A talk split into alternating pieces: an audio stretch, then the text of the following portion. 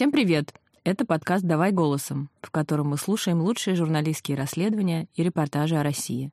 Мы делаем этот подкаст вместе с премией «Редколлегия». Материалы отобраны экспертами редколлегии, а авторы текстов вошли в список претендентов на присуждение премии. Меня зовут Олеся Герасименко. Я специальный корреспондент русской службы BBC. А меня зовут Настя Лотарева. Я главный редактор портала «Такие дела». И прежде всего хочу попросить вас э, ставить нам звездочки, рассказывать о нас э, друзьям и знакомым. Это очень важно. Спасибо вам за это большое. Сегодня мы э, прочитаем и обсудим текст, который вышел в издании «База». Э, он называется «Это Тоцкая как мы взорвали атомную бомбу над живыми людьми и прячем дозы до сих пор. Его автор э, Кирилл Руков, и он э, посвящен э, довольно, в общем, известному историческому событию, а именно э, взрыву на Тотском полигоне, э, который был как бы засекречен, но не совсем. Ну, то есть сейчас нельзя его назвать э, прямо засекреченным, потому что есть э, много фильмов, много э, материалов э, и всего остального, но Кирилл сделал некоторую фундаментальную работу, э, в которой собрал очень много разных свидетельств и поговорил вживую с э, теми, кто был на месте этого взрыва. Вот, собственно, из этих разговоров и пересказов мемуаров сложился манящий Кирилла жанр исторической, исторического детектива. Сейчас мы его послушаем, а потом позвоним автору и зададим пару вопросов по тексту. Текст читает Алевтина Пугач.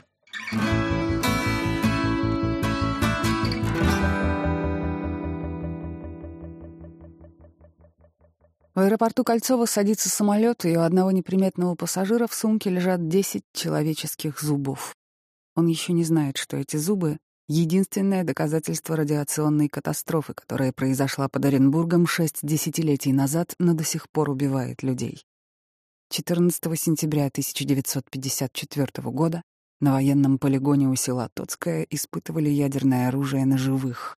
Бомбу вдвое мощнее, сброшенной на Хиросиму, взорвали над густонаселенной местностью между Сорочинском и Самарой, а армия в 45 тысяч солдат внизу сымитировала Третью мировую войну, в которой одна группа атаковала другую прямо через эпицентр. Все, что происходило в тот день, было засекречено. Территорию радиусом до 50 километров вокруг разбили на зоны. В одной жители должны были лечь на землю головой ко взрыву, в другой — спрятаться и открыть окна. Эвакуированные почти сразу вернулись в свои сгоревшие села. Атомный взрыв стал их главной достопримечательностью и источником мифов. Они собирали дрова, пасли скот, растили детей и умирали в зараженной зоне, которую власти не признают до сих пор. Официально в рамках учений никто не погиб, а риска облучения местных вообще не существовало. В районе Тотского радиоактивного следа сейчас проживает около 20 тысяч человек. Взрыв — это вспышка в тишине. Острый свет режет глаза, закрытые веки наливаются прозрачно-красным, а сам воздух мерцает голубым. Он ионизируется. Две секунды, все еще тишина. Земля ведет себя как идеальная жидкость, делает мягкое движение назад и вперед, словно ты в лодке, а вокруг сухое желе. Сейсмические волны распространяются быстрее, чем звук. Только затем приходит грохот, как если бы молния ударила в соседний дом. Он не прекращается дольше минуты. Одновременно прилетает удушающая стена жара, но ты ее ждешь, потому что видно, как она бежит издалека, словно гигантская проволока причесывает траву. У самого эпицентра эта проволока срубает башни танков, как конструктор Лего, но в восьми километрах только сдувает фуражки, чтобы потом потащить их обратно. Сожженный кислород создает кратковременный вакуум, и атомный ветер ведет себя истерично. Это сумма свидетельств Тотского взрыва с границы зоны поражения. Тамара Попова тоже здесь. Ей 18 лет, она лежит в траншее, укрытая байковым одеялом, и дрожит. Где-то рядом лучшая подруга Александра Иващенко или Шура, но она потерялась из виду. Вокруг мужчины в громоздких плащах и противогазах. Тесно и пыльно, жара выше 30 градусов. Шура старше на 4 года. Познакомились на хлебокомбинате города Бузулука. Тамара хрупкая, общительная и веселая, Шура покрупнее и скромная. Вместе ходили на танцы. Тусили допоздна, поэтому ночевали друг у друга по очереди. А утром вместе ехали на завод. Три недели назад девушек отправили на Тотский полигон, это в 40 километрах. Нам говорили только, что будет экспериментальный взрыв, рассказывает Тамара, что это новое изобретение и что там будут атомы. У Тамары и Шуры с собой кругленькие газоанализаторы с ворохом трубок. Их задача — замерить состав воздуха. Спустя три часа все уже стихло, дорога к эпицентру открыта, гриб унесло на восток, пушки отстрелялись, хотя где-то вдалеке еще клокочет. Девушки медленно идут в пыли, все ближе и ближе, мимо разбитой техники, словно на выставке, мимо самолетов с оплавленными крыльями и танков, с которых стекает металл. Почва вокруг испещрена следами. Здесь только что прошли три тысячи солдат, но они скрылись из виду. Повсюду разбросаны трупы животных, рассказывает Тамара. Помню мясо коров, сгоревших овец, кровь с них свищет. Я, как их увидала, сразу разрыдалась. У меня началась истерика. Овцы, коровы, собаки, кошки, верблюды и даже обезьяны. Всех их перед взрывом приковали вокруг мишени. Животных официально называли смертниками. Их расставляла биологическая команда Леонида Погребного. От тех, кто находился на открытой местности, остался один пепел. В дощатых укрытиях мы обнаружили почему-то только копыта и концы хвостов. Даже рогов не нашли. Еще из воспоминаний очевидцев. Двух лошадей за веревки на шеях медленно вели солдаты. Одна лошадь была белая, вторая — черная. У обеих были выбиты глаза. Но белая чувствовала себя лучше, ожогов было мало. А вот черная превратилась почти в сплошной струп. Двигалась она мелкими шажками, а если пыталась сделать шаг пошире, струпья лопались, из трещин хлестала кровь. Трупы собирали и свозили на юг, за железнодорожную станцию Тоцкая, в шестиметровый скотомогильник, так называемая яма Беккари для обеззараживания. Их обливали бензином и сжигали. Этим тоже занималась команда Погребного. Через год у одного из его помощников, ветфельдшера Викулова, нашли рак легких. Спустя полтора года от рака печени и поджелудочной железы умер еще один. Третьим ушел из жизни комиссар Дурнобрагов.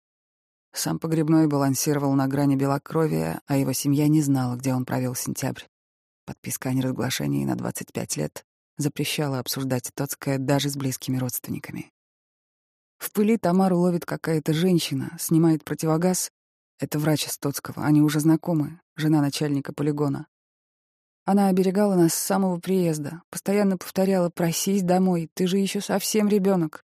Я вообще не понимаю, как ты сюда попала. «Никуда не ходи, не соглашайся. Ты заболеешь, и я не смогу тебя вылечить», — рассказывает Тамара. Тогда на пути к эпицентру она снова схватила меня и говорит, «Тамара, пожалуйста, иди в машину сядь, не ходи дальше. Если будут спрашивать, рыдай». И я действительно повернула с половины поля и просто пошла назад. Шура отказалась возвращаться. Боялась, что ее накажут, ведь она старше. Девушки пробыли в Тоцком еще неделю.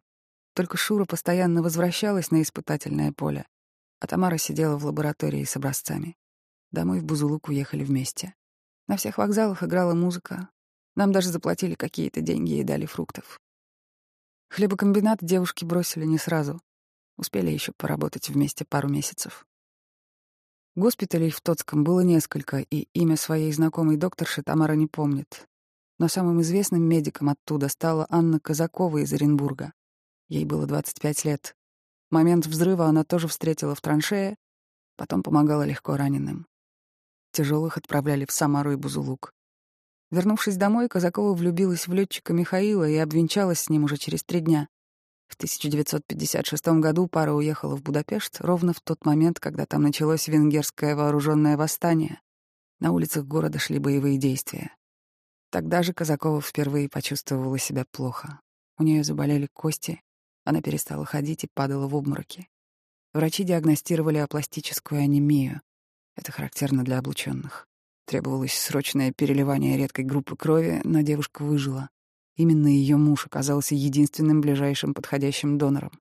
Казакова считает, что он спас ей жизнь. Тамара легла в больницу той же зимой с язвами. Одновременно у меня болели кости, но главное, что я не могла есть. Все время рвало из-за боли в животе. Врачи поставили только язву двенадцатиперстной кишки.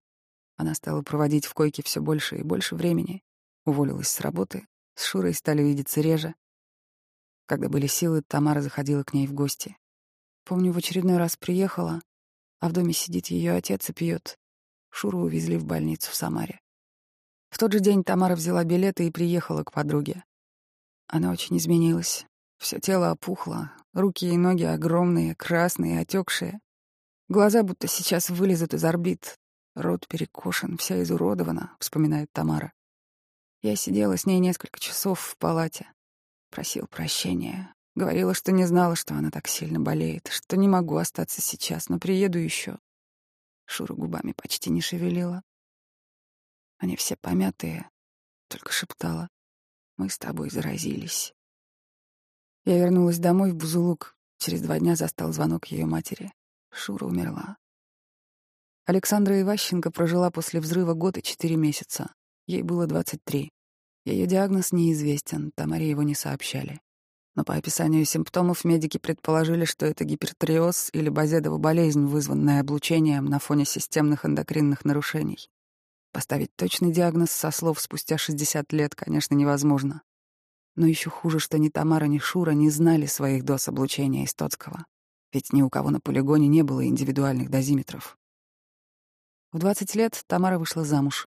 Это была настоящая деревенская свадьба в Бузулуке с запоем, обручением и сводами. Тамара плакала и не хотела, но родственники убедили. Она и так проводила целые недели в больницах. А муж сможет быть рядом, заботиться, и, главное, он хочет детей. Родила девочку в 1958-м. Вся красная, маленькая и как будто сухая. Подошла акушерка. «Ваш ребенок не выживет, не получится ничего, она не развелась», — вспоминает Тамара. Врачи не записывали это в бумаге, просто говорили, это Тоцкая, лучше не пытайтесь, вам сейчас нельзя иметь детей. Я плакала и не понимала, что со мной не так. Тамара пролежала с ребенком еще восемь часов, пока девочка не умерла. Выписавшись, она устраивается на работу, пытается вернуться к привычной жизни, но муж хочет пробовать еще и еще. Ребенка снова зачали в том же году. Мальчик. Это была ужасная боль, когда Тамара рассказывает об этом, руками она будто комкает в воздухе вату. Он был совсем урод, просто какое-то мясо одно. Умер. Я решила, что больше не стану рожать. Но муж все еще хотел. Снова и снова. Иван был неусидчивый такой мужчина, неугомонный. Я поддавалась. В 1959 году Тамара Попова снова родила. Наконец-то здоровую девочку. Ее назвали Татьяной. Через два года у нее появилась сестра. Муж тогда работал помощником машиниста в Бузулуке, но в 60-х стал сильно пить. Каждый раз, когда его выгоняли с работы, Иван уезжал в другой город, находил там новую работу, но опять срывался и пил. Причем жену он успевал позвать к себе. Сейчас Тамара не хочет называть это созависимыми отношениями, считает просто горькой любовью. Так она приезжала к нему с детьми в Красноярск, в Прагу, в Ростов-на-Дону, мне было трудно уйти насовсем, ведь он ухаживал за мной после взрыва, когда я болела без конца. Он никогда не бил меня. Это просто была пьянка, которая не прекращалась. А у нас же двое маленьких детей. В Ростове Тамара все таки решилась и обратно в Бузулук уехала без мужа. Тамару возьмут на работу в филиал «Газпрома». У нее даже появится своя лаборатория на Волчьей горе в Александровке. Она встретит другого хорошего мужчину, который будет играть ей по вечерам на аккордеоне и много шутить пока однажды его не собьет машина на автобусной остановке. Еще после смерти Шуры и Ващенко ее семья продала дом. Они уехали из Бузулука, и больше их никто не видел. Так сложилась судьба двух девушек, оказавшихся в восьми километрах от эпицентра. Что же стало с теми, кто побывал гораздо ближе? Взрыв. Высокий худой мужчина, 27-летний Сергей Зеленцов, следит за тем, как раздувается огненная сфера. Он вообще из тех парней, которые любят смотреть. Заядливый курильщик, фотограф. Его задача — по снимкам определить мощность и отклонение. На таких съемках Зеленцов сделает карьеру. Его напарник Архипов возится с противогазом, не может вставить затемненные пленки в окуляры. Зеленцов говорит ему просто снять противогаз и держать пленки перед глазами. Но Архипов от испуга роняет их и отворачивается от вспышки. Зеленцов даже не дрогнул, встретил ударную волну счастливым. Он уже видел такое.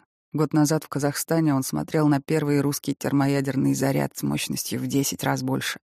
Тогда взорвали одну из самых грязных бомб на Семипалатинском полигоне, а Сергей прятался под брезентовым плащом от дождя из черных стеклянных шариков в пустыне.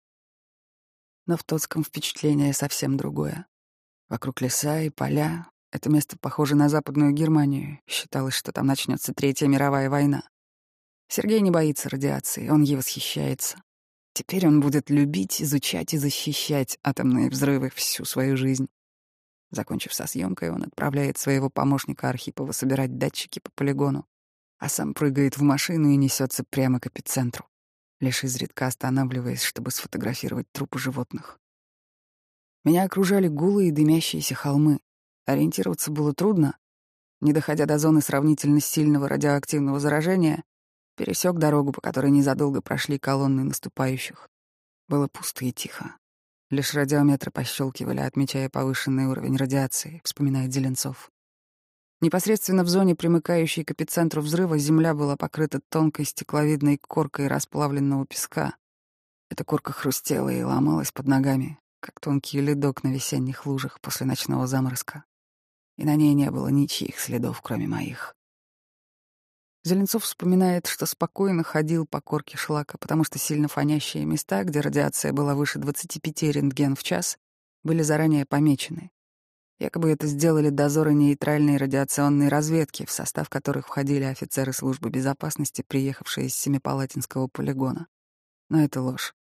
На самом деле флажки в самых опасных местах расставляли арестанты. Ими руководил югославский серб Младлен Маркович. Доставили контейнер с радиоактивным элементом, три типа дозиметрической аппаратуры разной чувствительности и 47. Мне сказали, что при любой попытке неповиновения вы имеете право расстреливать на месте. Без пистолета под подушкой не ложитесь спать, вспоминал Маркович. Погрузил заключенных в открытые машины и вместе с ними поехал в эпицентр, по ходу замеряя уровень радиации и расставляя соответствующие ему флажки.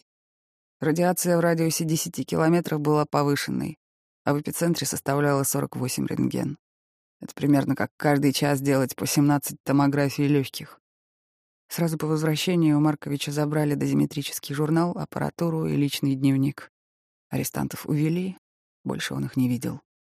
Спустя 40 лет серб узнал, что по документам вообще не был в Оренбурге. С 7 августа он якобы служил на Кавказе. О судьбе и состоянии заключенных ничего не известно. Их имена засекречены до сих пор. Зеленцов вернулся в эпицентр уже на следующий день. В таких прогулках в одиночестве есть что-то интимное, но сейчас ему помешали. Подъехал автобус с офицерами, которые высыпали и с восторгом стали резвиться. Они начали собирать на память стекловидные куски грунта. Сергей демонстративно берет один из таких в руки и подносит к радиометру, который трещит и захлебывается. Сказал им, что ходить по шлаку безопасно, но если положить его в карман, то рискуешь остаться без потомства. Последовала мгновенная реакция, все карманы были опустошены. Потом Зеленцов всегда будет утверждать, что никаких опасных доз в Тоцком никто не получил, хотя даже его помощник Архипов напишет в мемуарах, что набрал 20 рентген. Это как средняя доза ликвидатора на крыше в Чернобыле. О своей собственной дозе Зеленцов тем более умолчит. В войсках проводились дозиметрический контроль и санитарная обработка личного состава. Все делалось по-настоящему, и никаких жалоб не поступало. Это тоже была ложь. Солдаты, бывшие на полигоне, рассказывали о множестве жалоб. Например, срочник из Бузулука Иван Соловей говорил, что дозы облучения были очень высокими, но точные значения никто не знал. Дозиметры были без аккумуляторов. У меня обнаружились воспаление щитовидки, затемнение левой почки, киста в правой, увеличение печени, вспоминал Соловей.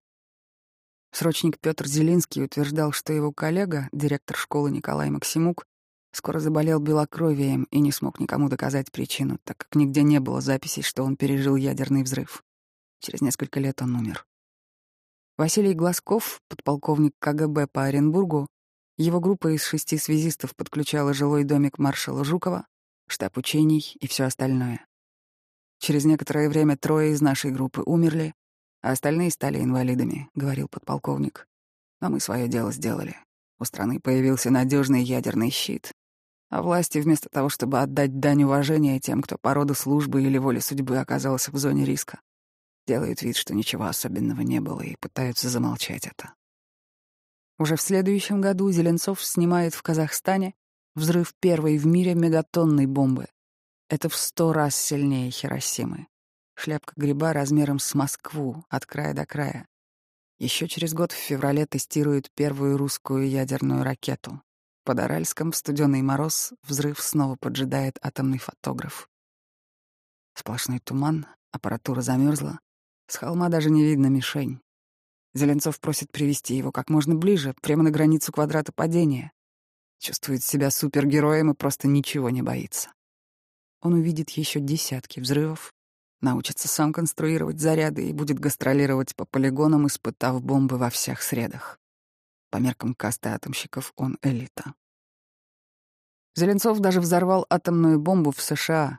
И это не фанфик игры Red Alert. Проект назывался Кирсарт Шаган совместные подземные испытания в 1988 году. Американцы взрывают и замеряют у нас, мы в Неваде. Зеленцов к этому моменту вырос до главного инженера атомного управления Минобороны. Назначили в 1986 в год Чернобыля. Через него теперь проходило все ядерное оружие в стране. Антиядерные настроения в обществе уже очень сильны, но на международных переговорах Зеленцов настаивает, что полностью ядерное оружие уничтожать нельзя, как и совсем запрещать ядерные тесты. В этом ему помогает новый друг, Виктор Михайлов из Сарова, которого атомщики прозвали «профессор М». Они во многом схожи. Михайлов тоже одержим взрывами, буквально наслаждается их красотой. Так и говорил, я влюблен в атомную бомбу. Тоже умный и властный, тоже курит одну за другой, но предпочитает Мальборо. Как он говорит, это, пожалуй, то немногое, что мне нравится у американцев. Позже Михайлов станет первым атомным министром России и фактически создаст то, что сейчас называется госкорпорация «Росатом». Конечно, взрывы все равно запретят, союз распадется, Зеленцов уйдет в отставку. Михайлов подыщет ему место в своей конторе и уговорит написать для Росатома книгу, которая станет настоящей Библией Тоцкого. Цитата оттуда теперь приводят как истину в бесконечных спорах под роликами на Ютубе на тысячи комментариев, потому что у Зеленцова испытания выглядят абсолютно безопасными. Самое главное — дозы. Он утверждает, что солдаты, которые прошли в трехстах метрах от эпицентра, якобы не могли получить больше 10-20 миллизивертов или 1-2 рентгена. Это в 20 раз меньше, чем в реальности нашел у себя даже напарник Зеленцова Архипов. По мнению Зеленцова, те военные, что ехали в бронемашинах, облучились даже в восемь раз слабее солдат, прошедших пешком. В сравнении это звучит так. Если сбросить 40-килотонную ядерную бомбу на Кремль в Москве, то дальше МЦК можно спокойно покупать квартиру. Там якобы будет безопасно при любом ветре. Или так.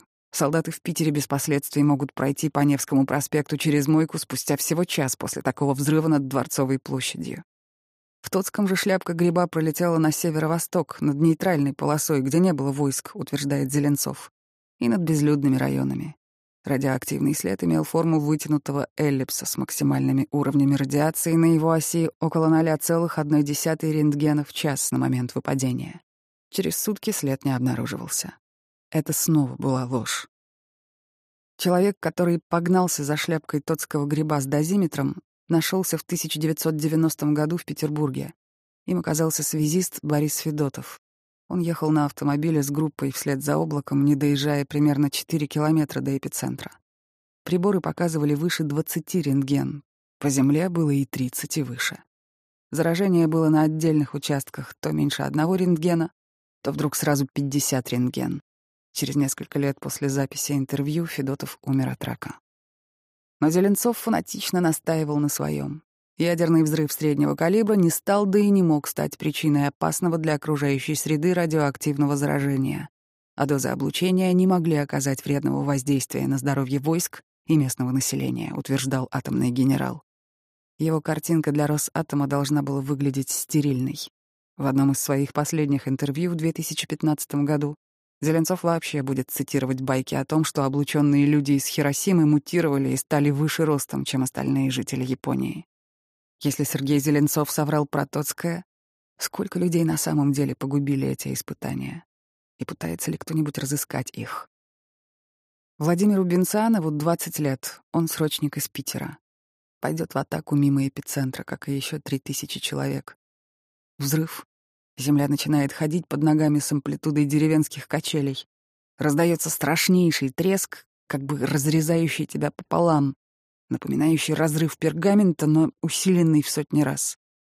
Предполагалось, что слои зимнего белья и одежды в 30-градусную жару защитят их от радиации.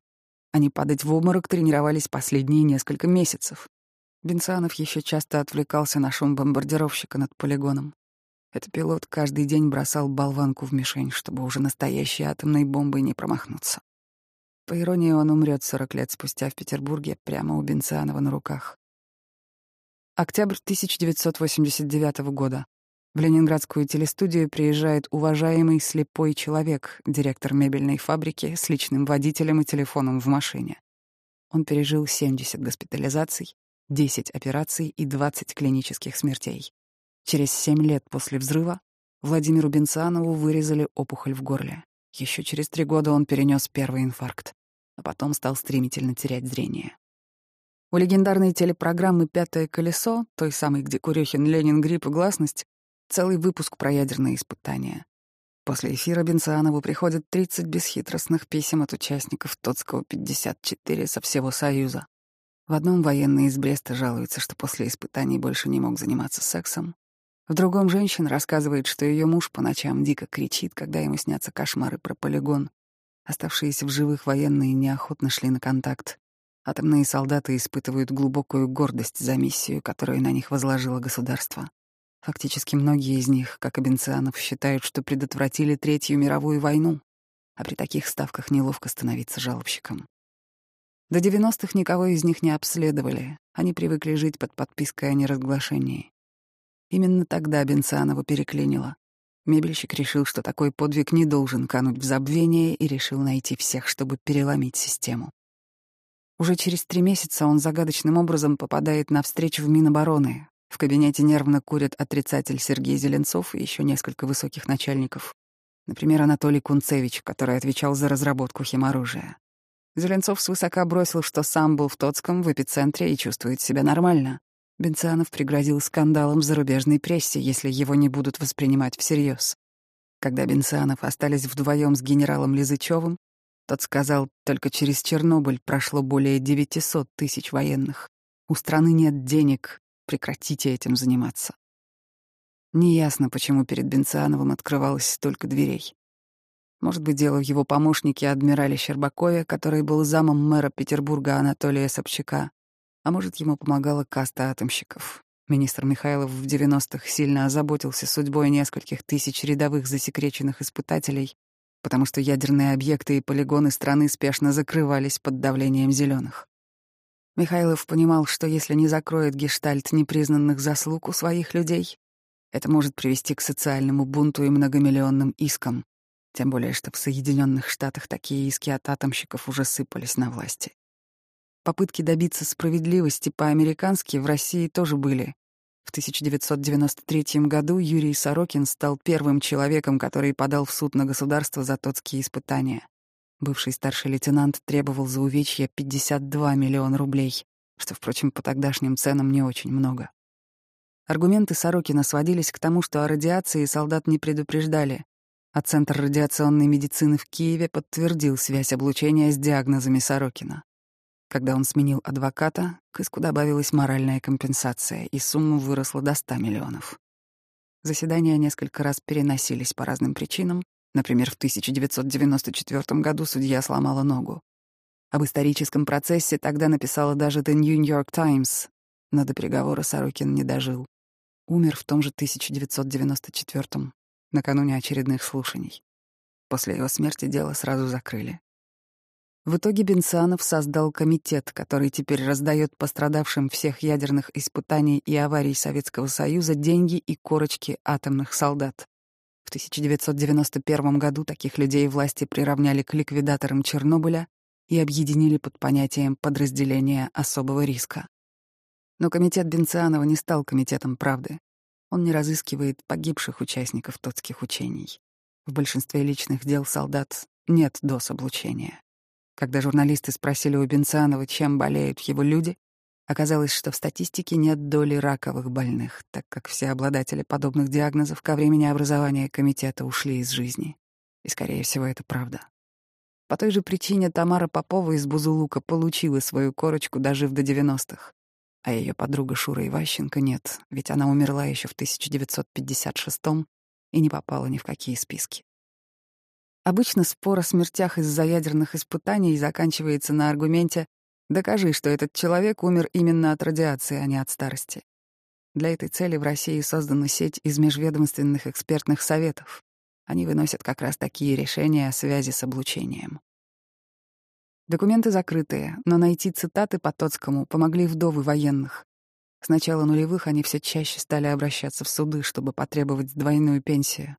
Например, вот иски из Челябинска, Нижнего Новгорода, Мелеуза и Крымска. Выглядит это вот так. Фио-1 принимал участие в учении 1954 года с применением атомного оружия. Решением Межведомственного экспертного совета номер такой-то установлен диагноз такой-то, и смерть ФИО-1 от данного заболевания связана с радиационным воздействием. То есть формально государство уже как минимум 20 лет признает тотские смерти, но только формально. Экспертные советы тоже не выясняют настоящие дозы. Им достаточно справки из Минобороны о том, что человек служил в конкретном месте, а также чтобы его заболевание было из списка заранее утвержденных радиационных. Участникам тотских учений реально дозы никогда не устанавливали. Статистики по смертям сеть экспертных советов тоже не ведет, поэтому у Тоцкого до сих пор нет официального числа жертв. У самого Бенцианова тоже были секреты. Он был диабетиком, а это не радиационное заболевание. Своей истинной дозы он не знал. Даже глаза он вылечил еще 10 лет назад, но образ ослепшего пострадавшего был важнее. Неясно, какие заболевания из его заученной тирады реально связаны с облучением. Незнание доз роднит всех атомных солдат с обычными людьми, которые жили вокруг Тотского полигона в момент ядерного взрыва, стали его свидетелями и живут там до сих пор.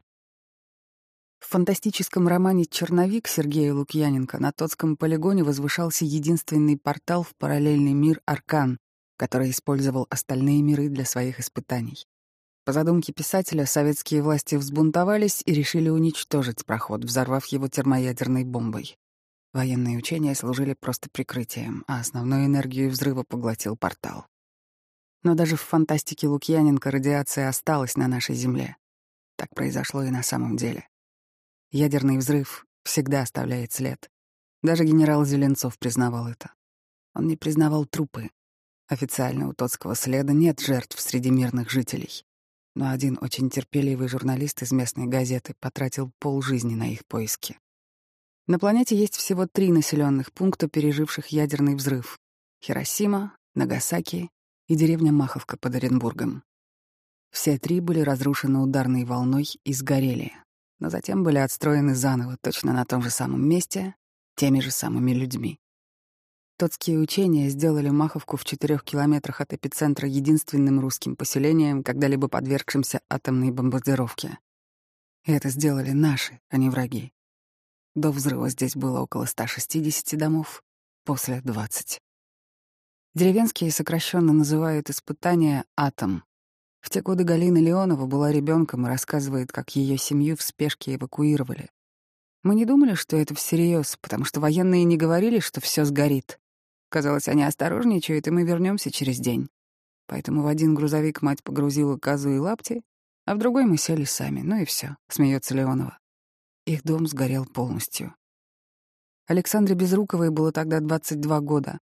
Ее семью тоже эвакуировали, но уже через несколько дней привезли обратно. Бегали обожженные, без глаз кошки и очень сильно кричали. Мама, сестра и я стали плакать. Солдаты успокоили нас, собрали всех кошек, их было более трех десятков, и отвезли куда-то. Дом Безруковой остался цел, только пробило некоторые стены, поэтому на зиму семья решила не уезжать. К ним подселились еще пять человек. Собрали тыквы, арбузы, помидоры, дыни и ели их. Все жители Маховки, кто остался в деревне, ходили в эпицентр взрыва, когда военные уехали, потому что там на земле оставалось много шерсти от погибших животных. Мы ее собирали и вязали кофты, носки и варежки. Носили всю зиму, возили дрова, говорит Безрукова. Охрана с запретной зоны была снята уже через трое суток.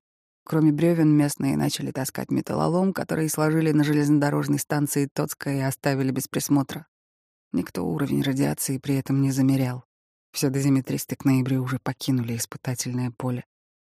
Район ядерных испытаний разделили на несколько зон.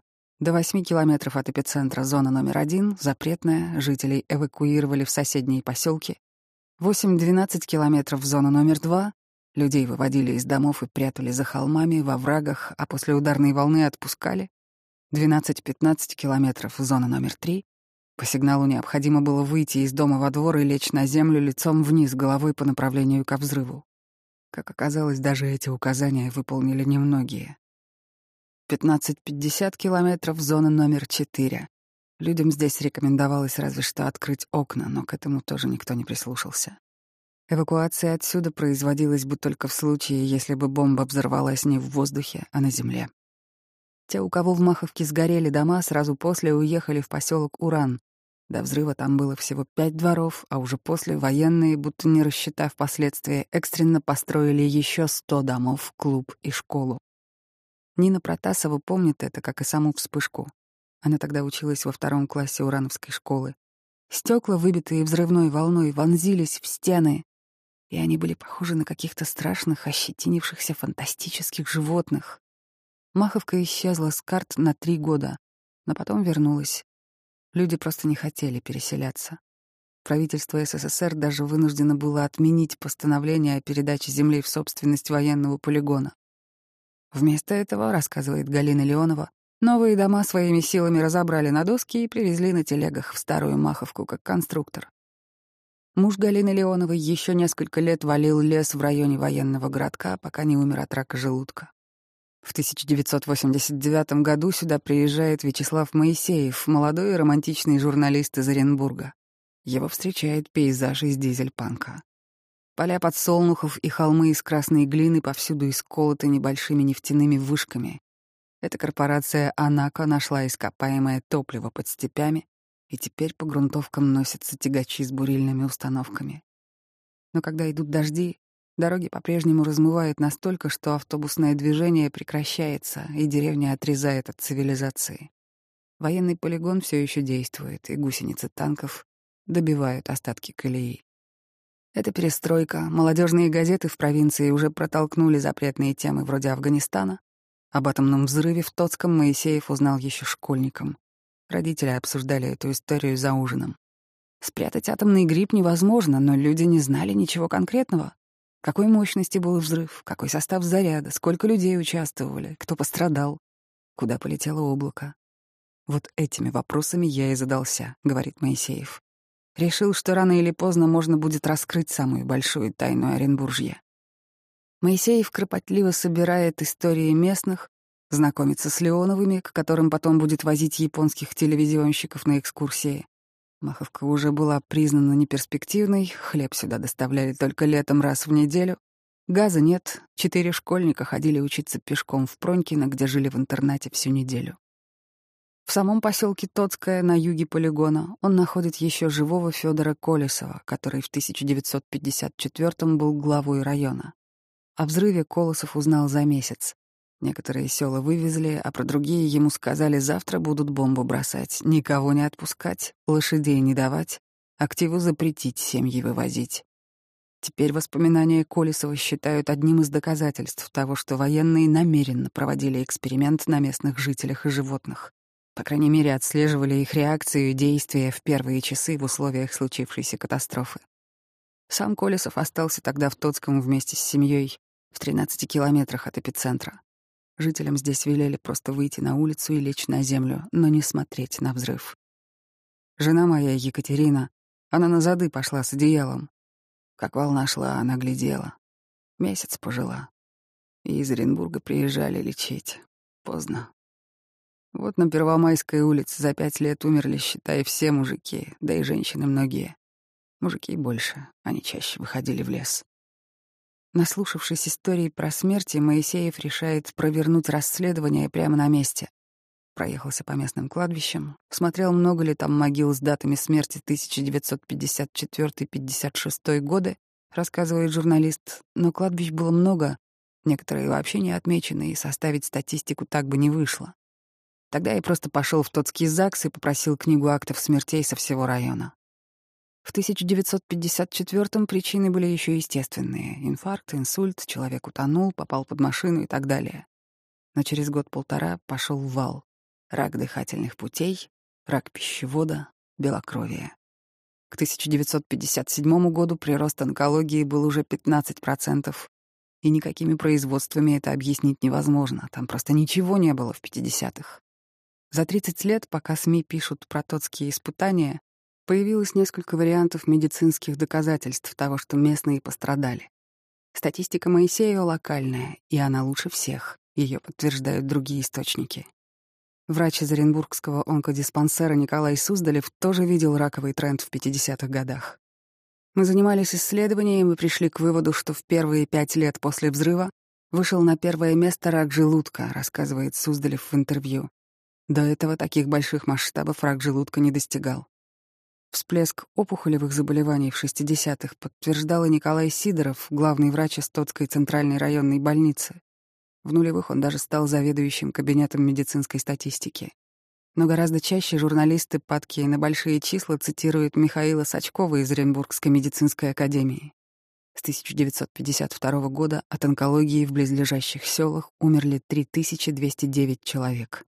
Журналисты указывают на рост заболеваемости в 500%, но сравнивать российскую статистику с советской нельзя. На всей территории бывшего Союза произошел коллапс продолжительности жизни, и неважно, статистическое это явление или реальное. Мерить смертность за такой большой срок нельзя. Еще одна популярная копипаста журналистов — архивы Тотской районной больницы с 1954 по 1980 год — уничтожены. Предположительно, в нулевых ее выдумала журналистка газеты «Московский комсомолец». На самом деле никто архивы не уничтожал. Медкарточки просто забыли при переезде из старого здания больницы в новое в 1986 году. В июне 1990 года Моисеев собрал всю нужную ему фактуру, но еще через два месяца подождал, когда в стране формально отменят цензуру. Статья «Репетиция апокалипсиса» вышла в августе в газете «Новое поколение», а через неделю ее перепечатала «Комсомольская правда» миллионными тиражами. Это оказался первый текст в федеральной прессе, где четко заявлялось, что от Тотского 54 пострадали не только солдаты, но и жители. Раньше о них речи вообще не шло. Сработало как взрыв. На Моисеева посыпался шквал писем, и он кропотливо собирал их все, чтобы в итоге выпустить книгу «Репетиция апокалипсиса». Если у Зеленцова получилась Библия атомщиков, то Моисеев написал Библию местных. Эту книгу теперь буквально проходят в местных школах. В Оренбургской области на уроках истории делают доклады про тотские испытания, будто это гордость края. Внучка Леоновой Кристина тоже делала такой, потому что с детства приучилась записывать свою бабушку на диктофон, когда поняла, что та рассказывает что-то странное. Галине Теркиной из Сорочинска было восемь лет. Она запомнила панику в городе, который находился от эпицентра в 30 километрах. Непонятно, почему военные не предвидели, что ударная волна дойдет по долине реки до многотысячного районного центра. Полетели хлопья сажи из печи, взметнулась густая пыль, рассказывает она в письме Моисееву. Будто дом встряхнули, как пыльный ковер. Мы порезали руки и тряслись от страха. Стали стучать в стены соседям, Дальше Теркина продолжает вспоминать, что происходило со знакомыми ей людьми. В селе Пронькино погибли один за другим через год-два председатель Старосельцев, председатель колхоза Новиков, жена директора школы Бабылева, а в семье Маховка умерли его брат и отец. Моя средняя сестра училась тогда в Покровской школе. Выезжала на уборку картофеля, который пекли на костре и ели. Умерла от рака в 1958 году, в 19 лет. Перед смертью сказала, что еще три девочки из группы тяжело болеют. Связывать смерть знакомых от рака со взрывом научились многие местные. Учительница Юлия Сапрыкина, тоже из Сорочинска, в письмах Моисееву пишут, как в ее классе начали умирать дети.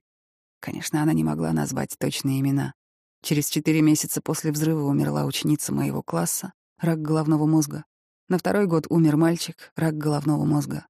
У соседа умер трехлетний ребенок, рак крови. Умер военком Душин, рак крови, кровь ему меняли семь раз. В бестселлере Джона Херси «Хиросима» есть яркий момент, когда японцы под завалами полыхающего города поют национальный гимн и клянутся в верности своему императору. Такая восторженность русским покажется бредом, зато уровень смирения хорошо понятен. Виктор Шапилов из Бузулука пересказывал Моисееву рассуждения своего отца из Тотского района незадолго до того, как тот скончался от рака. Правительству надо было провести испытание атомной бомбы на живых людях в густонаселенном районе. Оренбуржью не повезло, потому что выбор пал на нас. Умирать придется раньше срока. Ничего не поделаешь. Значит, так надо. Не мы, так кто-то другой. Точно так же, только с чиновничьим пафосом рассуждал даже бывший губернатор Оренбуржья Алексей Чернышов. Оренбуржцы и Оренбургская земля выполнили, по сути, библейскую миссию. Спасли мир от ядерного безумия. Деревня Баклановка, это 13 километров от эпицентра, прямо по оси радиоактивного облака. Сейчас тут живет 280 человек. Баклановку не эвакуировали.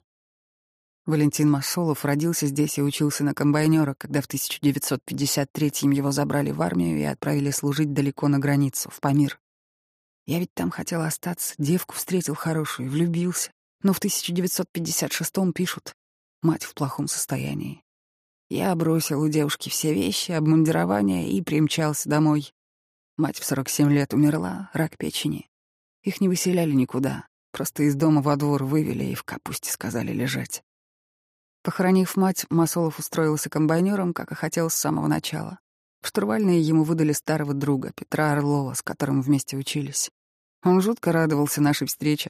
Из Баклановки ездить неудобно, так что он взял меня жить к себе в Маховку. Орлов смотрел Тотский взрыв вместе с женой. Они умерли в 1954 и 1960 году. Рак. Все уезжали сначала в Тотскую больницу, но перспектив лечения не было. Там и кончались. Уходили не в один период, а волнами, вспоминает Масолов. Мой друг Коля Архипов, тракторист, тоже рак. Еще два друга, Нефёдов Лёша, шофер директора совхоза и Золотых Николай. Через пару дней после взрыва он, как обычно, освободился вечером от работы и заехал за Колей на бобике. Вместе погнали на полигон мародерить. Блиндажи офигенные, столько досок из них строганных натаскали. Золотых нашел в самолете часы, вырвал и брату подарил. Он мне все это рассказывал потом и часто звал ездить вместе с ним. Но я не ездил, эта лощина мне казалась страшной. Они оба умерли от рака, один за другим, уже в нулевых. Федор Цыганов тоже прожил в Баклановке всю жизнь, но в отличие от Масолова был здесь и в день взрыва. Подбежал зять Егор Попов, лицо его было окровавлено. Шамкая ртом он проговорил «Язык, язык отрезала». Стекло пробило ему щеку, вспоминает Цыганов. Мой друг Валерка в момент взрыва тоже подошел к окну посмотреть, когда сверкнуло. Осколками ему отрезало половину носа. Пострадали женщины на центральной улице. Нина Шилаева от этого взрыва полностью ослепла и до конца жизни так и осталась слепой. Жила в доме инвалидов. Через несколько лет Егор Попов скоропостижно скончался. Мои племянники-близнецы, Анатолий и Александр Поповы, в 60 лет тоже скончались. Один от лейкемии, другой от рака легких. Приемный сын Попова, Геннадий Ильгузин, тоже скончался, рак желудка. Его мать, Валентина Ильгузина, тоже скончалась, рак желудка. Тотский след, словно непризнанная республика, вроде Косово или Южной Осетии. Соседи чувствуют и помогают, но власть покрупнее отрицает твое существование. Местных жителей никогда не обследовали, пытаясь связать их болезни с облучением, ведь записей доз просто нет. Дозы и есть камень преткновения, Здесь начинаются и заканчиваются все споры про реальные смерти из-за тотских учений. Никто не приводит фактов и доказательств. Только слова генерала Зеленцова против тысячи историй деревенских. Это даже звучит нелепо. Тотский радиоактивный след не входит в официальный перечень историй, которые называют импактными, то есть загрязненными. Это абсурдно, но обычный русский человек, получивший дозу из-за какой-то радиационной аварии или живущий на зараженной земле, не сможет рассчитывать на компенсацию от государства, если эта земля заранее не признана пострадавшей. Как, например, деревни в Алтайском крае, на которые дул ветер с Семипалатинска. На самом деле, для включения Тотского следа в список импактных есть все причины. Еще в середине 90-х уральские биологи нашли здесь плутоний. Его очень много. Плотность очагов в 20 раз выше, чем в Брянской области, которая уже признана пострадавшей от аварии на ЧАЭС. Если это кажется нереалистичным, можете сами прочитать исследование, страница 48. Плутоний, период полураспада которого больше 24 тысяч лет, может быть только рукотворным. В природе он сам появиться не мог. Удивительно, но и журналисты, и историки просто проигнорировали тот факт, что маленькая группа блестящих уральских физиков давно нашла способ заглянуть в прошлое, чтобы не приходилось никому верить или не верить на слово. 1997 год. Россия застыла накануне дефолта, чеченская война на стопе, регионы лихорадят от забастовок по зарплатам, лишних денег нет ни на что. В аэропорту Екатеринбурга садится самолет, и у одного из его пассажиров в сумке лежат 10 человеческих зубов. Он приносит эти зубы в лабораторию, где их ломают на крупные куски эмали без кариеса. Куски растирают до однородного порошка и просеивают через сито.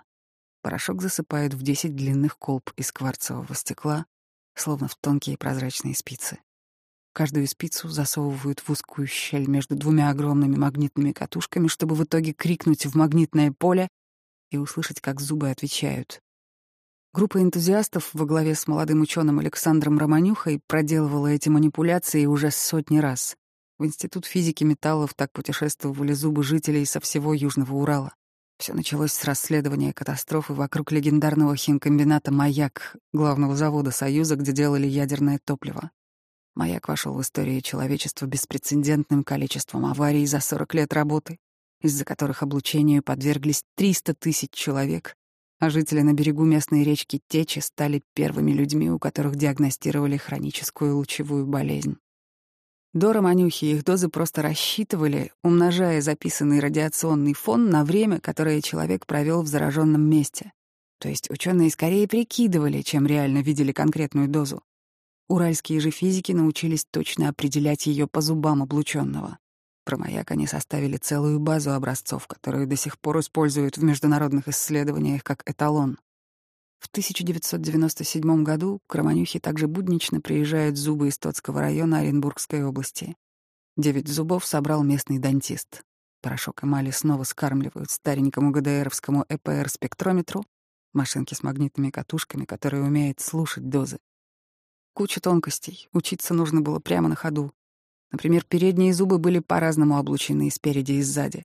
Солнечный свет, собранный улыбками человека за всю жизнь, тоже влияет на результат. Метод электронный парамагнитный резонанс, или ЭПР, работает примерно так. Эмаль зуба — единственный минерал в человеческом организме. Под действием радиации ее состав слегка изменяется. Тут и там возникают свободные радикалы. Вы могли слышать о них из рекламы косметики в нулевых. Эти радикалы внутри зуба остаются зажаты в одном месте навсегда. И если поместить их в магнитное поле, они звенят иначе, чем стальная часть зуба. Чем громче этот ответный звон, тем сильнее зуб был облучен когда-то.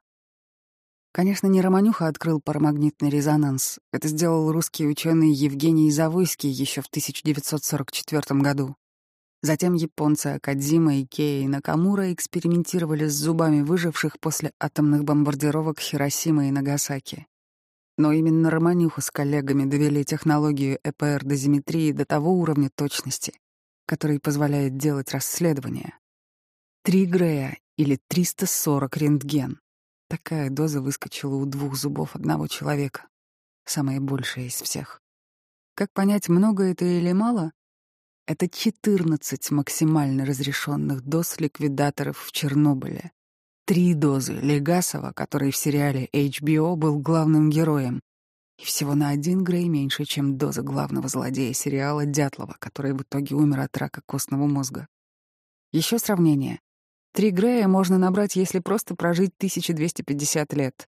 В медицине же принято считать, что острая лучевая болезнь развивается с 70 грея моментального облучения. Чтобы сфальсифицировать такую дозу, хозяин этих зубов из Тоцкого должен был сделать их рентгеновский снимок 600 тысяч раз. Ошибки здесь быть не может. Имени нет. Исследование обезличено. Достоверно про него известно только, что на момент взрыва мужчине было 20 лет. Он рыбачил на открытой поляне у реки в 10 километрах и смотрел прямо на вспышку. Болел ли он, никто не знает, но спустя 43 года он все еще жил в Тоцком и никуда не уезжал. Неизвестной женщине в момент взрыва было 8 лет. Она вышла на школьный двор в поселке Пристанционный, 14 километров от эпицентра, и тоже смотрела на ядерную вспышку. Ее суммарная доза — 0,9 греза, как у Легасова из сериала. Зуб этой женщины проделал более длинный путь, чем у остальных доноров. Несколько лет назад она переехала в Москву и лечилась в Центре рентгена радиологии на Профсоюзной улице, большое здание с красной бегущей строкой. Ее доктором там была Галина Снегирева, еще один важный ученый в этой истории. Она помогла Романюхе Стоцким. Снегирева тоже практиковала магию реконструкции ДОС, но совсем другим методом. Он называется фиш. В клетках крови подсчитывают поврежденные участки генов, чтобы по их количеству вычислить, насколько сильно человек облучился. Романюха встретился со Снегирёвой на конференции в Мюнхене. Она предложила зуб своей пациентке из а он попросил проверить его вычисления по зубам как бы с другой стороны. Зуб этой женщины улетел из Москвы в Екатеринбург и присоединился к остальным образцам Романюхи. Все прошло гладко, дозы совпали. Хозяева всех остальных зубов вспышки не видели. Они были в помещении, и тем удивительнее, что их облучение тоже мощное, даже несмотря на расстояние. Все жили в зоне Тотского следа, над которым прошло облако. Двое в поселке Кинзелька в 30 километрах от полигона, по три десятых Грея, и еще один в поселке Донской в 50 километрах. У него две десятых Грея от взрыва. Для сравнения, это столько же, сколько получил каждый из шести самых облученных сотрудников АЭС Фукусима Даичи после аварии в 2011 году. Результаты были просто ошеломительны. Это в сотни раз выше безопасных доз населения, которое определила МАГАТЭ. Тотские дозы похожи на облучение людей, переживших бомбардировку Хиросимы или аварию на маяке, хотя казалось, что логичнее сравнивать Тотское с Семипалатинским полигоном в Казахстане. Там ученые нашли дозы в десятки раз меньше, несмотря на то, что пиарили его лучше. При этом российские власти уже считали семипалатинцев пострадавшими от радиации, а жителей Тотского следа нет. В этом прослеживалось гораздо больше от политики, чем от науки. Романюха сдал работу заказчикам, профессорам Васильеву и Боеву из Уральского института экологии РАН. Подноготное выглядит так. Именно Васильев и Боев курировали всю серию научных работ, включая зубы и поиски плутония, для администрации Оренбургской области, чтобы убедить федеральные власти дать региону денег на ликвидацию Тотского следа.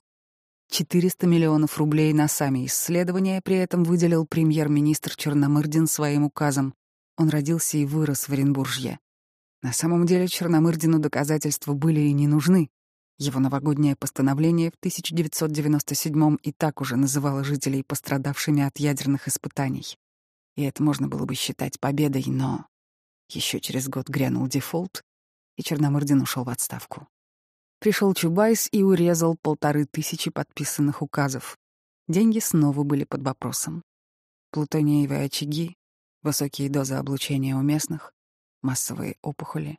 Казалось, все сходится. Вот доказательства, все правда. Люди страдали и умирали не случайно, все связано. Но ничего не произошло.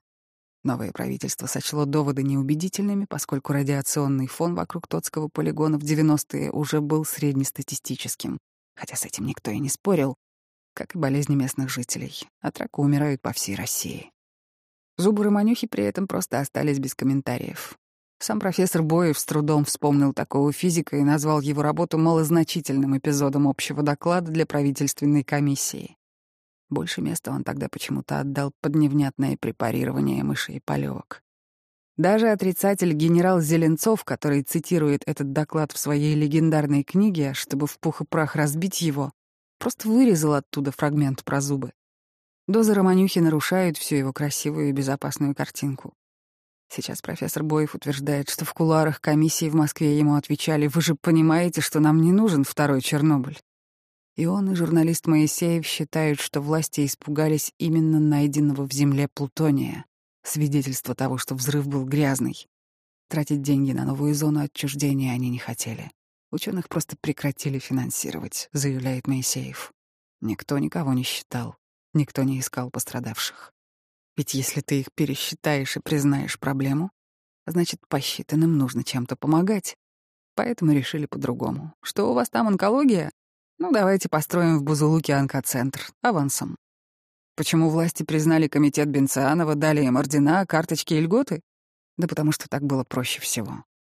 А физик Александр Романюха тем временем просто уехал в США заниматься реконструкцией доз для нации, которая это оказалось важнее. Самые красивые и ужасающие ролики на Ютубе в ультра-HD качестве, где солдаты беспечно вскакивают и идут прямо на ядерный гриб через несколько минут после вспышки. Это не тотские учения.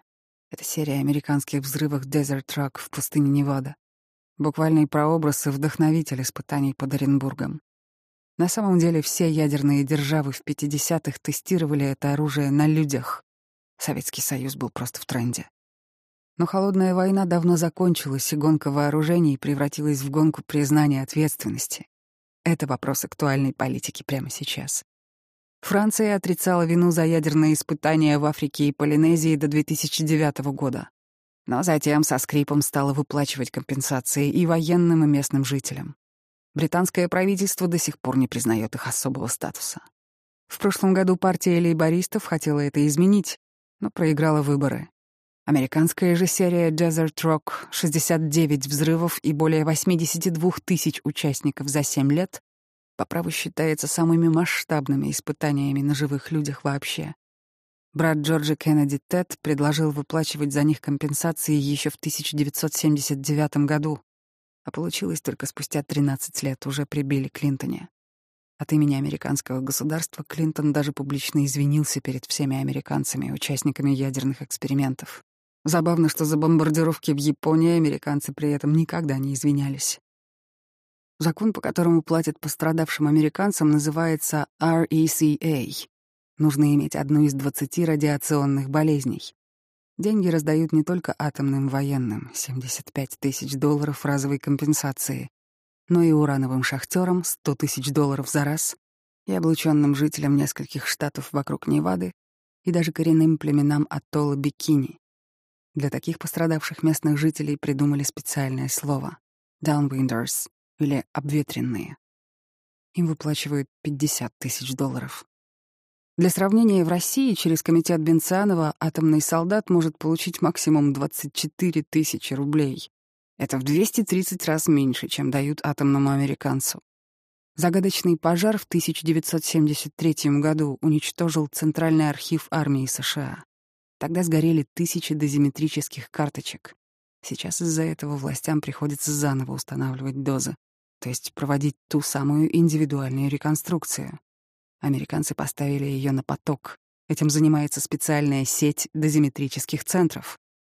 В одном из них при флоте США, он называется Navy Dosimeter Center, с 2003 года старшим инженером и работает блистательный русский ученый Алекс Романюха. Тот самый, который еще 20 лет назад раскрыл настоящие дозы свидетелей тотских ядерных испытаний в нашей стране. В Штатах Романюха продолжает совершенствовать свою зубастую технологию для всего мира, но в первую очередь для американских военных. Он вычисляет дозы вблизи взорвавшейся японской АЭС Фукусима, распространяет метод с зубов на ногти, придумывает, как быстро определить дозу по бронежилетам из кевлара, самой распространенной нательной защите в США, и даже по сенсорным экранам обычных смартфонов, которые сейчас есть у каждого. Любопытно, что на Украине создали целую сеть по сбору зубов чернобыльцев, охватывающую семь областей и 314 врачей-стоматологов, которые с 1998 года собрали суммарно 7544 зуба. И все это именно для дозиметрии методом Романюхи. Он стал международным стандартом. Доктор Снегирева тоже сделала шикарную карьеру. Последние 25 лет она возглавляла генетическую лабораторию в Москве. Через нее прошли сотни российских ликвидаторов. Под впечатлением американцы даже пригласили ее изучить свой Чернобыль, печально известную аварию АЭС Три Майл Айленд в Пенсильвании, крупнейшую в истории коммерческой атомной энергетики США. Вообще, лаборатория Снегирёвой была одним из немногих мест в России, где реконструировать дозу за деньги мог попросить совершенно обычный человек, а не только атомщики или военные. Остальные радиологические центры сейчас, как правило, делают это только по особому запросу властей. Например, такие исследования срочно проводили пострадавшим после взрыва секретной ракеты в Северодвинске в прошлом году. Но летом 2020 года лабораторию Снегирёвой внезапно расформировали. Очередная реструктуризация по требованию Минздрава. Она попыталась попасть туда после карантина, но двери оказались опечатаны, а замок сменили. Это выглядело очень унизительно. Разрушить все можно легко и быстро. Восстановить всегда труднее. Атомный генерал и заядлый курильщик Зеленцов умер спокойно, от старости в 2017 году в своей большой квартире в Москве. Искатель атомных солдат Бенцианов скончался на три года раньше в Петербурге от тяжелого диабета. Детей он не оставил. Журналист Моисеев до сих пор работает главным редактором газеты «Сельские вести» в старинном особнячке в центре Оренбурга. Пишет стихи. Недавно перевел французского поэта Виктора Сержа. В деревне Баклановки Валентин Масолов скрутил малину и утеплил курятник на зиму. А последнюю корову и любимый трактор он продал еще 10 лет назад. Галине Леоновой из Маховки семья сняла избу в Тоцком поближе к цивилизации. Теперь Галина мечтает о нормальной квартире, чтобы не приходилось зимой греться в бане. В деревне остались ее сын с женой, поэтому официальное население Маховки сейчас два человека. Лаборантка Тамара Попова из Бузулука — единственная в городе, кто сохранил здоровье, рассудок и в сентябре смог выйти к специальному автобусу. Каждый год живые участники тотских испытаний со всей области ездят на место взрыва. Ученый Алекс Романюха ведет закрытый образ жизни в Мэриленде и отказывается от любых интервью. Ни он, ни доктор Снегирева к теме тотских учений больше не возвращались. Масштабных исследований очевидцев Тотского 54 никто не проводил. Хотя по зубам и ногтям живых или мертвых свидетелей взрыва, по кирпичам руины старых домов, даже по жужжащим колечкам на электрических столбах посреди Оренбургской степи можно нарисовать картину облучения с точностью до десятка метров. Предметы вокруг навсегда сохранили запись о трагедии. В мае 1999 года 300-килограммовый медный колокол исчез из мемориала в эпицентре. Его украли мужики из того же соседнего села Пронькино. Ночью спилили болгаркой, отвезли на телеге под холм, где их семьи когда-то лежали, пережидая ядерную вспышку, и закопали, чтобы сдать на металлолом за 3000 рублей. Через месяц Романюха отправил свое исследование по зубам в международный научный журнал, но и тогда оно осталось практически никем не замеченным. Правда о самых страшных ядерных испытаниях Советского Союза оказалась никому не нужна. На территории Тотского следа сейчас проживает около 20 тысяч человек.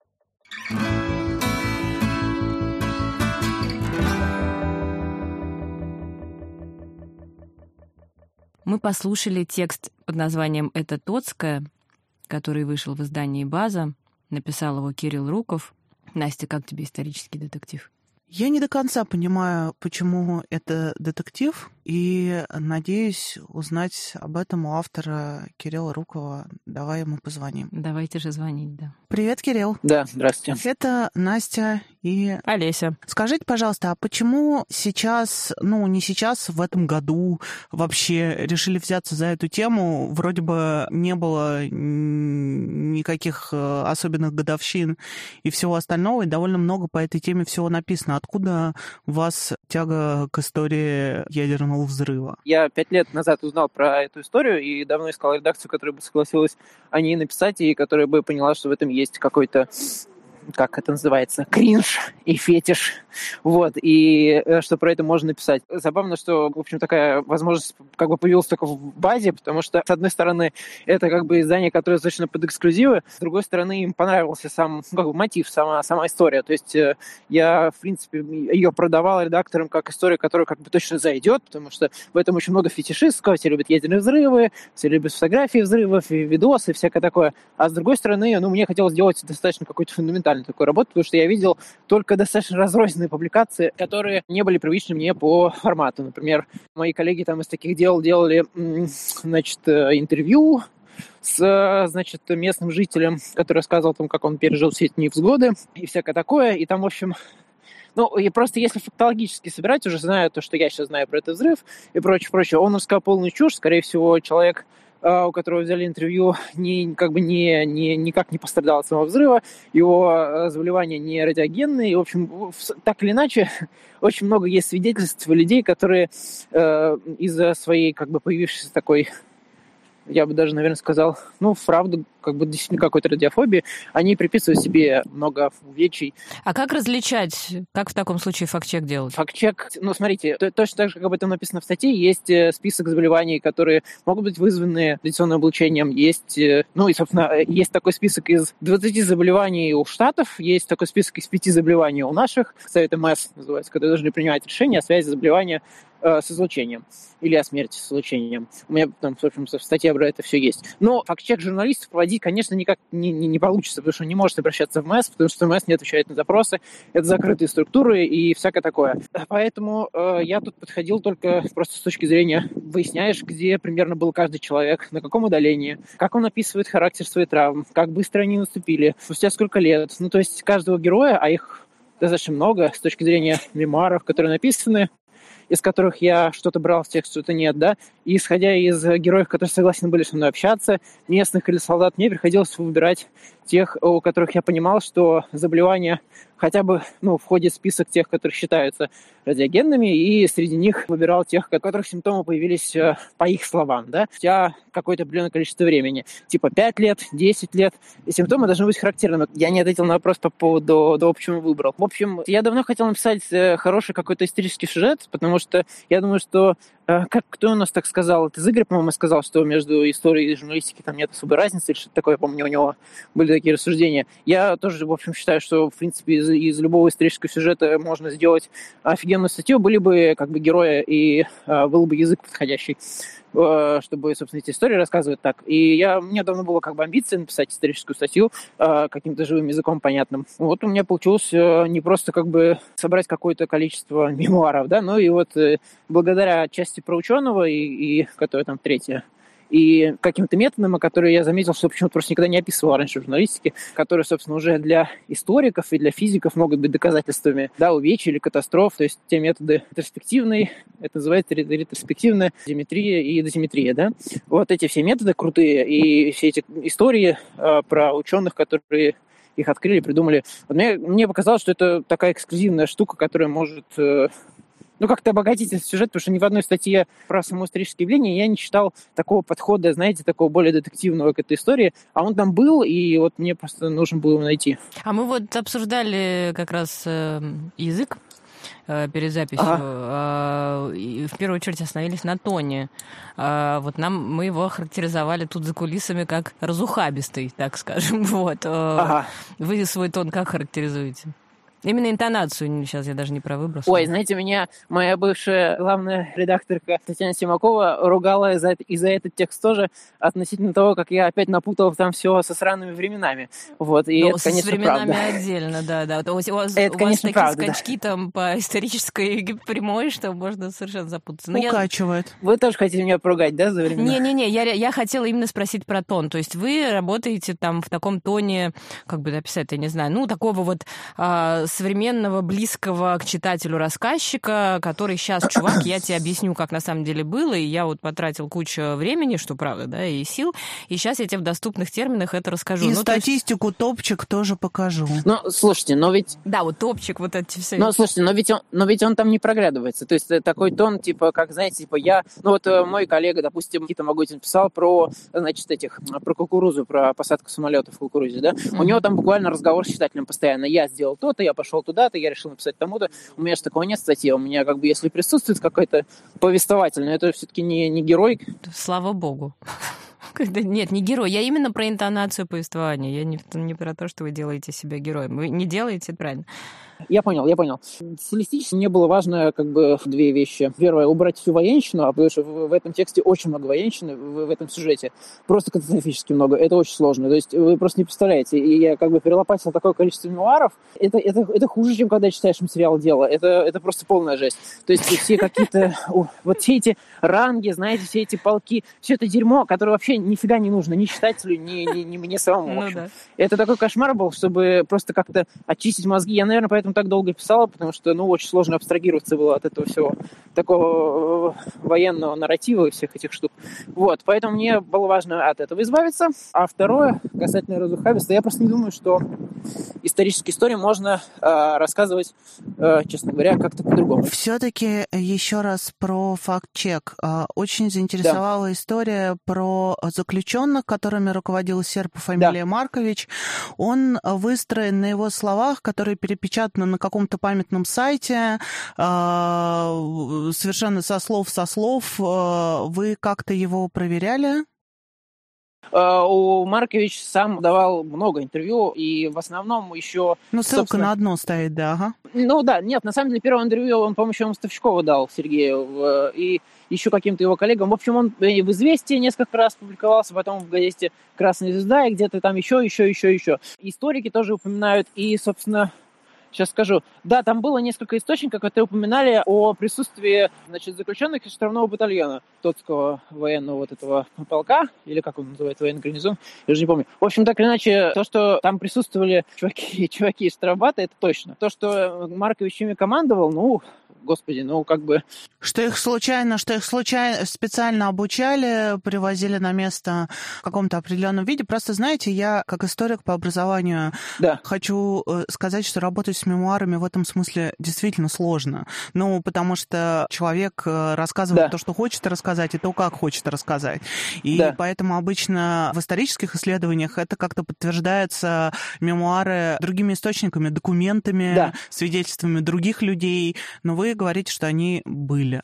Да? Все, в общем, довольно просто. Другие солдаты на полигоне и участники испытаний тоже помнят о том, что туда привозили, значит, арестантов. Они помнят, что они, ну, как это назвать, не служили, а жили за, за несколько недель там, или за, за неделю, по-моему, не помню, что они жили отдельно от всех, что они ни с кем не общались. Они могут не помнить личность Марковича и прочее, прочее. Но я отслеживал как бы факт-чек с точки зрения наличия... Нет-нет, мне была интересная история заключенных, да. Да-да, я, да, я понимаю. Я, я к тому, что я отслеживал противоречия. Например, если про заключенных больше вообще никто не сказал, это была бы проблема, да? С другой стороны, например, куча историй местных есть, и они до сих пор их предсказывают. Я ее слушал, по-моему, раз три, пока ездил по деревням, о том, что заключенные использовались в качестве смертников, типа, что их посадили там в, какой-то, в какой-то бункер 30-метровый, потом достали, и офицер, которого то достали, был весь лысый. Какие-то такие истории там, или там седой в других представлениях. В общем, все это говно приходилось отсеивать, конечно, потому что ничего подобного вообще не было. Зато арестанты были. И местные, и активисты были такие люди, которых назначали следить за порядком в деревнях на момент эвакуации или в тех, которые не эвакуировали. Активисты тоже помнят арестантов, потому что они там часто довольно перемещались, много общались с солдатами. В общем, так или иначе, свидетельств о том, что заключенные были, достаточно много. О том, что они были смертниками, никаких свидетельств нет, кроме каких-то сплетен и слухов, да, ничем не подтверждающихся. А Маркович в данном случае просто фактически своим как бы свидетельством сказывает о том, зачем эти арестанты были нужны. Спасибо. Вот, как-то так. Скажите, пожалуйста, а вот э, очень интересная тема с Алексом Романюхой, который ведет закрытый да. образ жизни в Мэриленде. Расскажите, да. как пытались достать? Ну, собственно, я узнал о нем, э, собственно, из самой научной публикации, потому что смотрел все научные публикации по Тоскому, которые, в принципе, выходили, и надо сказать, что там было очень много дерьмовых публикаций тоже, потому что, как оказалось, Уральский институт экологии животных и растений, в общем, не, ну, периодически выходят довольно сомнительные публикации. Вот, так или иначе, это исследование было очень серьезным. Я сразу понял, что это единственное, в общем, достоверное исследование, физическая какая-то попытка, попытка оценки доз. Там были причислены э, четыре человека в качестве соавторов. Двое из них сразу отказались с ним разговаривать. Романюху я искал очень долго. Я не знаю, кстати, почему они отказались. Практически все, кто были связаны с этим исследованием напрямую, отказывались общаться. Еще один аспирант Романюхи сейчас работает в немецкой телеком-компании крупной. Вот, и я, я его никогда не думал, что можно говорить человека на интервью вопросом типа я бы хотел позвонить, э, я бы хотел поговорить с вами о вашей диссертации. Оказывается, это работает. Видимо, иногда очень хочется поговорить о своей диссертации, написанной 20 лет назад. Вот, поэтому он мне ответил, и мы классно пообщались, правда, он ничего не знал. А, поэтому цену он мне не принес. Да, но я очень радовался все равно. А Романюха сам мне не отвечал, а, хотя я написал ему на все почтовые ящики, которые я нашел, даже какие-то очень древние. В общем, так иначе, я его достал через его дочек. Я а, написал его дочке и она уже передала ему мою просьбу, но, в общем, он довольно быстро ответил, что не хочет разговаривать, и она попросила больше их семью не беспокоить. Вот, я думаю, что это связано с тем, что они уже участвовали в некоторых каких-то небольших, может быть, локальных каких-то скандалах, а, поскольку в их семье был или есть в качестве членов семьи один из журналистов, который работал или работает сейчас на э, государственном телеканале. Поэтому, кажется, кажется, с этим связаны некие предрассудки их семьи в отношении журналистов и общения с ними. Вот, но это не точно. Очень интересный заход. А, спасибо вам, Кирилл. Один последний Нет. вопрос. Да. У меня еще один последний вопрос про начало да, да. текста. У меня мало претензий с точки зрения редакторских, да, с точки зрения так. литературных ко всему тексту, к, к, то есть к, к, почти к трем, к трем четвертям текста нет претензий, но к первым двум абзацам ага.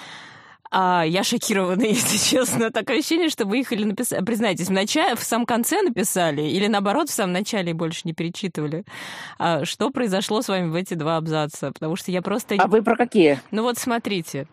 А, вы про там, где Тамара? Или, Нет, или взрыв — это вспышка в тишине. Так. Вы а, про это начало, да? Да, вот вспышка, зрительный образ, тишина, звуковой так. образ. Не бьется. Так. Ладно, хорошо. Острый свет режет Окей. глаза. Мы смотрим, видимо, так. на что-то, да? Нам в зрачок попадает световая так. волна. Так. Дальше при этом закрытые веки наливаются красным. То есть веки у нас так. закрыты, но мы смотрим на острый свет.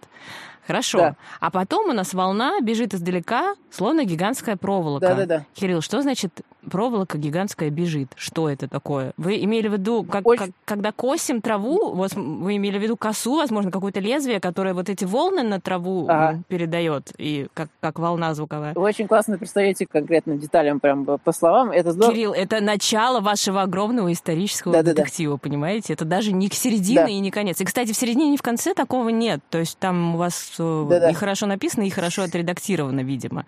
Ну, то есть там у меня не вызвало таких сильных эмоций. Это, но вот первые три абзаца я удивилась, мягко говоря. Что, что произошло? Что такое гигантская проволока, которая причесывает траву? Я могу просто сказать, как я это собирал. Ну, стояла задача, в общем, учитывая, какую структуру текста я выбрал, стояла задача делать один раз экспозицию взрыва и больше ее не повторять. Она повторяется дальше только в, в коротких цитатах, буквально по одному предложению, да, у остальных героев, если, в принципе, повторяется. Поэтому нужно было вначале описать это достаточно, достаточно ярко и достаточно понятно. Хорошая задача. И я долго выбирал между несколькими разными цитатами разных людей, которых бы я мог использовать. Ну, вот просто взять цитату человека, да, поставить на нее ссылку и там и забить, да, а, но потом понял, что, в общем, это, ну, это как-то мои не удовлетворяет запросы. Я просто собрал все свидетельства, которые я нашел по мемуарам, в основном по мемуарам, и те, которые сам записал, и просто сложил из них одну большую экспозицию. Поэтому она получилась такая ломаная. А кто из авторов сравнивает э, гигантскую проволоку с конструктором Лего? Да, я могу найти, я могу вам показать источник, где человек сравнивает это с гигантской проволокой, которая э, бежит по траве. Ну, да. Кирилл, это, что это, это за выдумки. образ? Просто вот вы объясните мне, что такое гигантская проволока, бегущая по траве. А вы смотрели видео? Видео, да, но мне кажется, понимаете, это язык, и мне кажется, человек просто действительно сравнивал какое-то, ну, металлическое воздействие на траву, скорее всего, действительно синокос, да, просто такой огромный синокос, не знаю, ядерный, Не знаю атомный. насчет синокоса, не знаю. Я, ну, я, слушайте, я, я могу сказать, что когда я смотрел это видео, у меня сложилось, я, я понял, что, ну вот, касательно проволоки... Вы видели там гигантскую проволоку? У меня, не, у меня более какого-то четкого даже и, и не подобрать, мне кажется. Это действительно похоже, как будто, знаете, может, вы в детстве никогда не играли, знаете, со шлангом или с очком, когда вот его крутишь, или по траве так... Э, ну, не это сам... Так это же не проволока. Как раз вот, например, водопроводный шланг, да, которым он изгибами бьет по траве, и получается волна. Был бы более понятный образ, да. Ну хорошо, ну а что такое срубать башни танков, как конструктор Лего? Вот что это такое? Какие башни танков, как у конструктора Лего? Когда мы их срубаем? Чем? А, ну, башни танков действительно срубала, да. Ну почему как конструктор, почему как конструктор Лего, Кирилл? Ну, потому что, понимаете, это как, я не знаю, вы смотрели на танк Кармат, там, я не знаю, на какой-то из В смысле, новых, что они легко отлетали? Показывают... Вы это, это Конечно, да. А что, в конструкторе Лего легко отлетают, отлетают части? Ну, безусловно. А, хорошо. Ладно, хорошо. Ну, в общем, начало я бы переписала. Но это не, понимаете, это не какая-то сложная, мягкая конструкция, а что-то, что разваливается на крупные куски. Мне кажется, что это довольно э, внятные образы такие, ну, на мой взгляд, это достаточно внятные визуальные образы какие-то. Э, то, что это примешивается, понимаете, э, там, звуковые образы с визуальными, э, блин, да, э, все люди, которые это описывают, и, и учитывая, как бы, то, что я прочитал по их впечатлениям, там везде у них такое месиво, потому что это все происходит очень быстро, но, тем не менее, все равно есть несколько секунд, секунд человек убивает, успевает и посмотреть на вспышку, и отвернуться, и повернуться, и подождать, когда это придет. И это э, как бы несколько секунд, буквально, ну, если учитывать отдаление, там, 10 километров 20, да, это максимум где-то, ну, вот, где-то 20-30 секунд, когда человек успевает, ну, запомнить достаточно много. Поэтому, э, если это производит скомканное впечатление, блин, может быть, это не так и плохо, знаете. Э, в конце концов, у людей память остается достаточно скомканной, но достаточно яркие впечатления. Мне бы хотелось это просто повторить. Ладно, ладно, отбились, окей, выкрутились. Хорошо. Знаете, я тоже всегда, когда у меня неудачные куски, я говорю, ну, вы понимаете, вот это ощущение мозаики и вот это ощущение э, такой правильной мешанины, оно здесь оправдано. Я знаю этот аргумент, Кирилл. Хорошо, ладно. Учусь лучше. Спасибо, Кирилл. До свидания. До свидания. До свидания.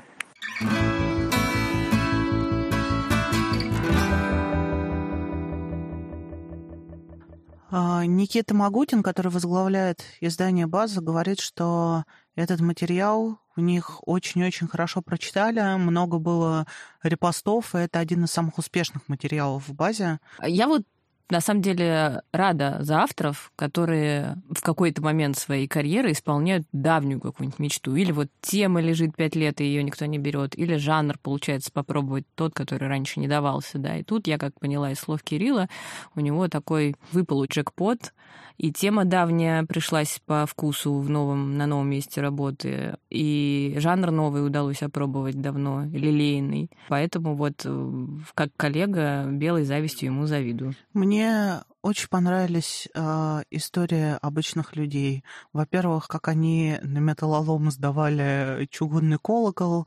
Во-вторых, очень как-то трогательно рассказана история Поповой, с которой все начинается, и которая, видимо, смогла как-то подробно рассказать журналисту про свои ощущения и про то, что с ней потом стало. Она рожала детей э, тяжело больных и сильно страдала от этого.